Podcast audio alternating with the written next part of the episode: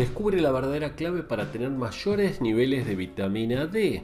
Bueno, es una nota de msn.com sumamente interesante, de ella se habla cada vez más y no es para menos, nos referimos a la microbiota. Fíjense que tiene que ver la microbiota intestinal, las bacterias que viven en nuestro intestino, con la vitamina D. Bueno, mucho, tienen mucho que ver.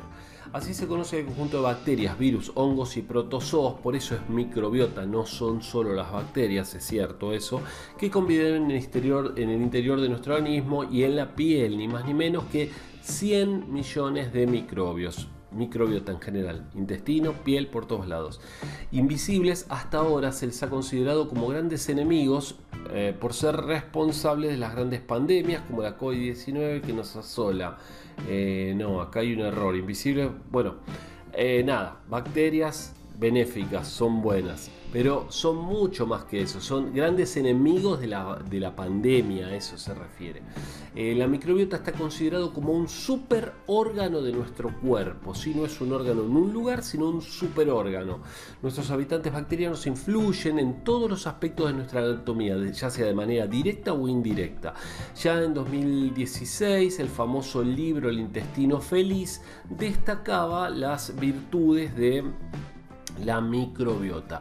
Cada vez está más claro que la microbiota desempeña un papel relevante en la aparición de enfermedades, problemas en la microbiota, como son la alergia, asma, obesidad, problemas metabólicos e incluso el estado de ánimo. ¿Entienden? Obesidad está relacionado con la microbiota. Por eso es tan importante cuando dicen probióticos, eh, alimentos que favorecen la producción de microbiota. ¿eh? Yogures, el yogur griego, bueno, ya después vamos a ir hablando un poco más de esto. Eh, nuestros habitantes bacterianos influyen en todo esto, ya sea de manera directa o indirecta.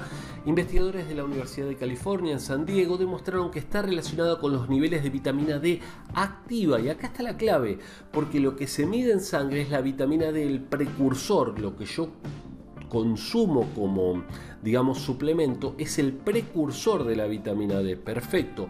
Pero ¿cuánta vitamina D activa tengo? Eso depende de nuestra microbiota. ¿Se entiende qué interesante? Yo puedo tener un montón de precursor de vitamina D análisis de sangre me sale bien, pero en realidad tengo poca vitamina D activa, ¿sí? Y esto tiene que ver entonces, como les decía, con la microbiota. Por eso es importante tener una microbiota sana, comer cosas diferentes para alimentar a los distintos tipos de bacterias. En general decimos bacterias, pero son otras cosas, como ya lo hemos visto, no solo bacterias, sino virus, también hay eh, plantitas, digamos, en nuestro intestino y más.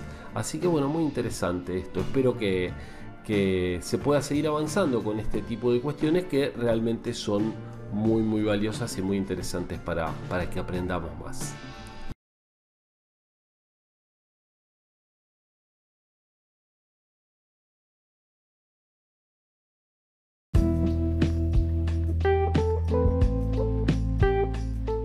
Espero que te haya gustado este episodio de Instituto Taladriz Podcast y que nos sigas en todas las redes, YouTube, Facebook, Instagram, TikTok, como Instituto Taladriz. Compartilo y sumate.